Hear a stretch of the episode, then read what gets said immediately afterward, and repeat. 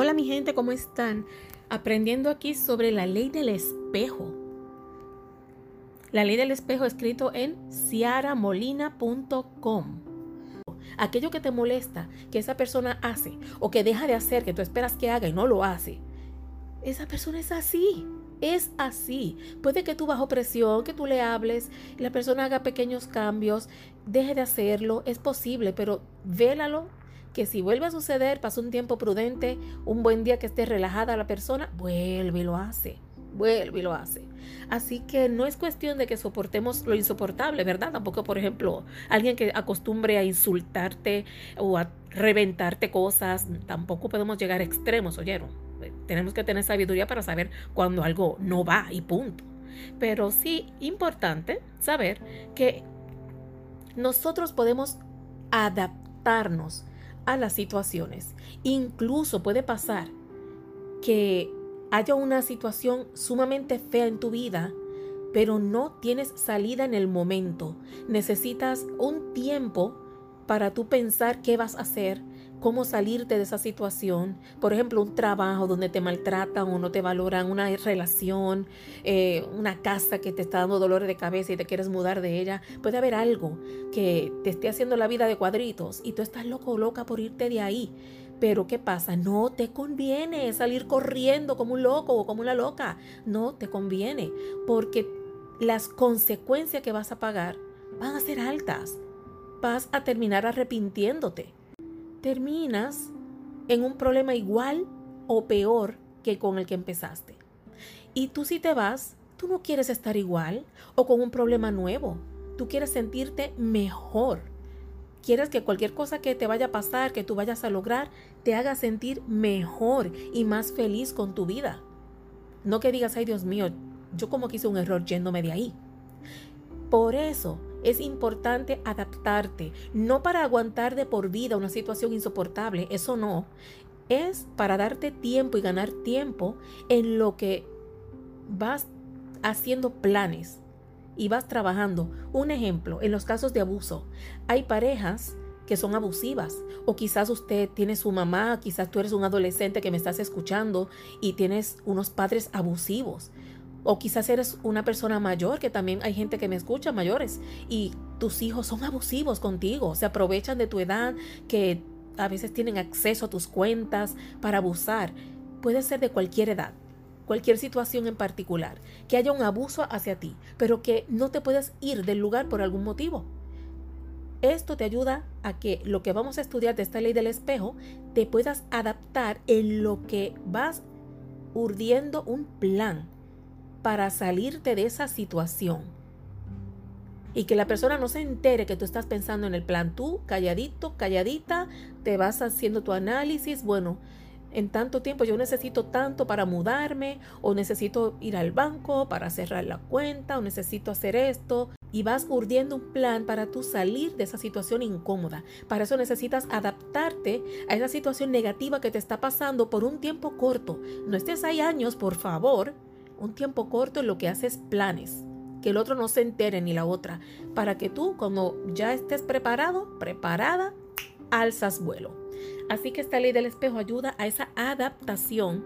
Dice aquí que lo vamos a conseguir haciendo consciente lo inconsciente, encontrando el equilibrio, alcanzando más momentos de calma y serenidad.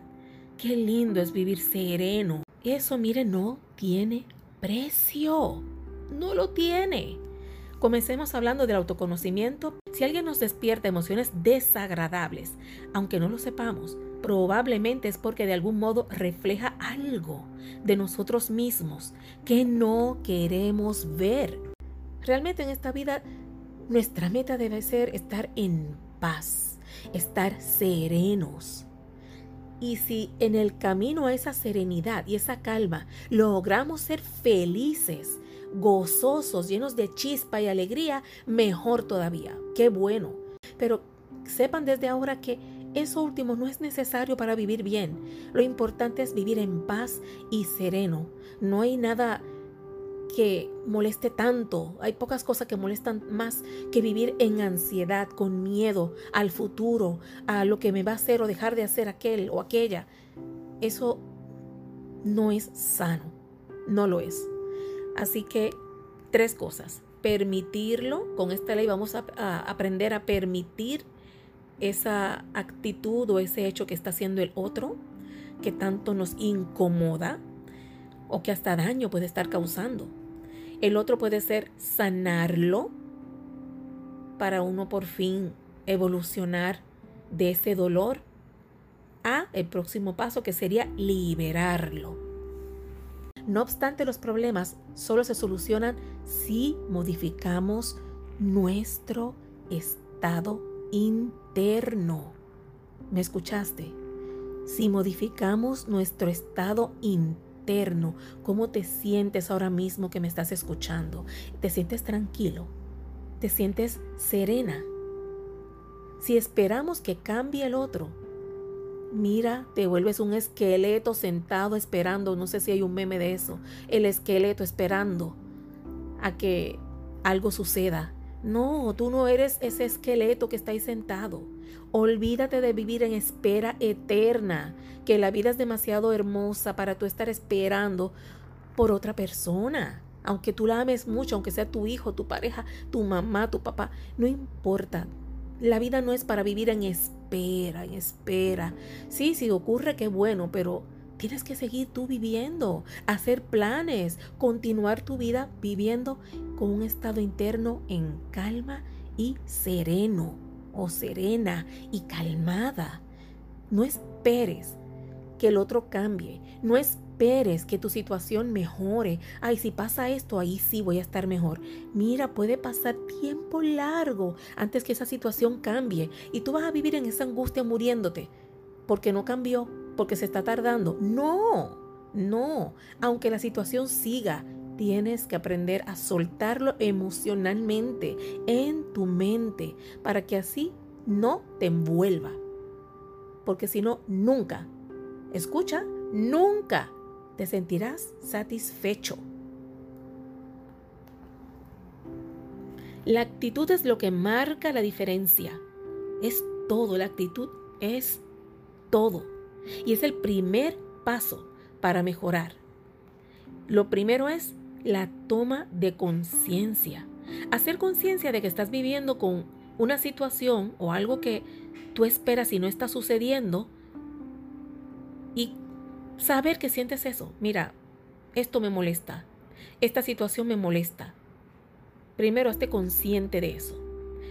Cuando te haces consciente te das cuenta de que no tienes por qué sentirte constantemente víctima de tus circunstancias. Me ha pasado que uno se siente víctima de las circunstancias y aunque quizás así a primera vista parece cierto, te creas ese ese pensamiento de que eres víctima, que no ayuda en nada, que no sea bajar la autoestima, sentirse apresado, sin soluciones, sin opciones, como que no nos queda de otra que sufrir y desesperarnos. No, no podemos creernos víctimas porque nos afectamos nosotros y afectamos al otro que nos ve y tiene que soportar nuestra cara larga y nuestras quejas. Que ya por mucho que nos aprecien, nos ven y terminan yéndose a la esquina. Ay, espérate, no, hoy no, no quiero escuchar. ¿Por qué? Porque estamos viviendo tanta cosa negativa que los otros no aguantan. Todo el mundo tiene sus propias luchas. Hay que dejar de sentirnos víctima. Dejar de sentirnos víctima. En gran medida en nuestras manos está cambiar la realidad, adquiriendo la responsabilidad, brindándonos esa oportunidad y no sentirte más indefenso y desprotegida ante el resto del mundo. No. Eso se acaba ahora. Se acabó eso de sentirte indefensa, desprotegida, indefenso, desprotegido. No, no te puedes sentir así porque en ti está la llave y la clave para que tu mente te libere de esa situación. Experimentamos tal transformación interior que llegará a afectar el exterior de ti. Tu exterior va a cambiar porque tu interior está cambiando puedes empezar a sentirte más tranquilo a pesar que quizás tú eres una persona nerviosa, depresiva y vas a notar que a pesar de que estás yendo al médico, psicólogo, psiquiatra, sabrá Dios cuánta pastilla bebes. Sin embargo, al cambiar tu interior, sin tomar medicamentos ni nada, empieza a cambiar tu exterior, cambiando a mejor todo aquello que antes disgustaba. Seamos prácticos. ¿Cómo utilizar la ley del espejo? Vamos a proponerte una serie de ejercicios. Necesitarás papel y un bolígrafo. Gracias a eso podrás extraer información muy valiosa de lo que te sucede y usarla a tu favor. Piensa en algún momento en que te hayas descubierto a ti mismo, sintiéndote mal por algo que te haya sucedido con otra persona, por ejemplo. Sabrá Dios cuándo fue la última vez que te, te recortaste diferente, te hiciste un corte de cabello diferente. Trabaja en ti, enfócate en ti. En palabra boricua, no seas entrometido. Olvídate del otro, suéltalo. Y Enfócate en ti, en tu trabajar tu interior, ir a una iglesia, trabajar tu espiritualidad, pintar tu casa, cambiarle ese color que lleva cuántos siglos el mismo color, cámbiaselo, hazle un colorcito diferente. Tu pelo, vete, córtatelo, déjatelo crecer, hazte tips, eh, no sé, eh, ponte a, hacer ejercicio, ve a un gimnasio o vete a la playa, camina, eh, no sé, algo, algo que sea hacia tu persona. Ponte a aprender un idioma, ponte a aprender algo, un curso, aprende cómo arreglar tu propio baño para que no pagues tanto de plomero. Métete a YouTube, cómo arreglar mi inodoro. Y en vez de pagarle un dinero al plomero, trata de hacerlo tú solo, tú sola primero. Hazlo tú solito y si no funciona, pues mira, págale. ¿Qué vas a hacer? No funcionó, pero inténtalo para que vayas aprendiendo algo nuevo y mira, quién sabe, te sirve para no solamente adquirir esa destreza, sino que te ahorras un par de pesos. Como está la economía, no viene mal. Escribe las cosas que podrías hacer tú por ti para mejorar tu vida sin que dependas de los demás. No dependas, porque cuando tú dependes le estás dando tu libertad a esa persona de que al momento que te suelte te vas a volver loco. Trata de buscar la forma de salirte de esa dependencia y trabajar contigo mismo. Y cuando tú vengas a abrir los ojos tienes tanto que hacer, tanto que hacer con tu propia vida, que no tienes tiempo de estar pendiente a otra persona. Si la persona hizo, dejó de hacer, ya no importa porque tú tienes tanto en tus manos. Estás con tantos proyectos para tu vida que ya tú no estás con eso. Estar tan pendiente de la vida ajena es tiempo que se quita de la propia. Cuando tú haces una transformación genuina en ti, el resto lo percibe, la gente se da cuenta. ¿Y sabes qué hacen? Que cambian contigo Mira qué doble ganancia. No solamente dedicaste tiempo a ti mismo, sino que logras que el otro cambie al ver eso. Éxito rotundo. Es factible perdonar a distancia sin mediar palabra con la persona, no tienes que hablarle. Pero perdónale a distancia, libera el dolor y suelta el rencor. Lo que está claro es que el perdón aporta calma y liberación. Favorece a estar más preparado para afrontar nuevos retos y dejar que entre por fin las cosas buenas a tu vida. ¿Cómo perdonamos? Primero perdónate a ti, autoacéptate, conócete, enumera tus virtudes, tus defectos y di, ok, esta soy yo, este soy yo, me acepto tal como soy. No es que estés feliz con tus defectos y lo dejes así, pero acéptate para poder, a partir de una aceptación, vivir en paz, trabajando con tus defectos sin obsesionarte y sin tomarte odio por lo difícil que es no ser así. Haz una lista con las personas que no puedes perdonar. Eso ayuda a que tú sepas que tienes algo pendiente por resolver y que puedas trabajarlo. Expresa lo que tú sientes sobre esa persona en un papel. Escríbelo, mira, esta persona me tiene harta, ¿cómo es posible que me hiciera tanto daño? Bla, bla, bla, bla. Escríbelo para que liberes emociones guardadas, emociones expresadas, emociones superadas. ¿Tú sabías eso? Emociones expresadas, emociones superadas. Sácate eso y dilo, escríbelo. Busca los motivos en ese acto. Como hemos comentado, la empatía es clave. Saber el por qué y entender por qué esa persona actuó así ayuda a aliviar la angustia. El agradecimiento es una técnica muy poderosa. Ustedes se imaginan agradecer a quien te hizo daño. Ay, Dios mío, ¿y cómo es posible? Ah, ¿tú sabes por qué? Porque ese ser humano te enseñó a ser más fuerte y a sacar habilidades que ni siquiera habrías descubierto si no fuera por ese daño que te hizo. Lo que no te mató te hizo más fuerte. Y bien que sí. Utiliza afirmaciones como te libero y te perdono. Mírale la cara a esa persona, cierra los ojos. Yo voy a mirar la cara de la odiosa esa que me fastidió la vida. ¿Y qué voy a decirle a mi mente? Te libero y te perdono.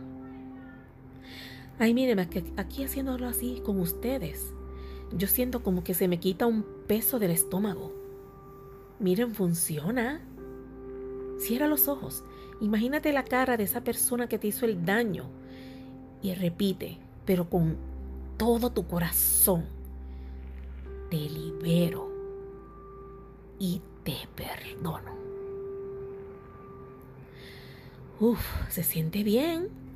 Recitar en voz alta el perdón puede ayudar a hacerlo más real y que lo acabes interiorizando de verdad. Escribe lo que has aprendido. Si has aprendido, no fue en vano. Por tanto, una vez expuesto todo esto, ¿qué beneficios crees que nos aporta la ley del espejo? Mayor autoconocimiento. Integras a tu sombra, tu lado oscuro, en vez de ser un impedimento, lo integras a tu vida para verlo de frente. Más empatía y compasión. Logras mayor equilibrio también. Más humildad, porque te aprendes a ver cómo eres, sin máscaras. Aceptando que, mira, tienes tu partecita oscura tú también. No eres tan santito, tan santita como tú te crees. Suelta el ego. Cuando te veas así con tu sombra, vas a soltar el ego te vas a despegar, te va a liberar de tu actitud de víctima, te va a dar más sabiduría y libertad, porque vas a comprender una serie de cosas y vas a poder elegir ser libre a pesar de ello. Y vas a aprender a que cada vez aquello que te está pasando te importe menos y tú sigas feliz. El saber perdonar es de sabios, porque a la larga te beneficia a ti mismo. Eso es. Odiar es beber veneno y esperar a que el otro se muera. No tiene sentido odiar. El único que se va a morir eres tú. Espero que te haya gustado este tema, está muy interesante, me encantó, me ayudó a liberar tanto resentimiento y rencores que también tengo y a sanar y a ser más feliz. Espero que a ti también. Cuídate mucho y hasta la próxima. Comparte este tema con otros para que les ayudes. Gracias.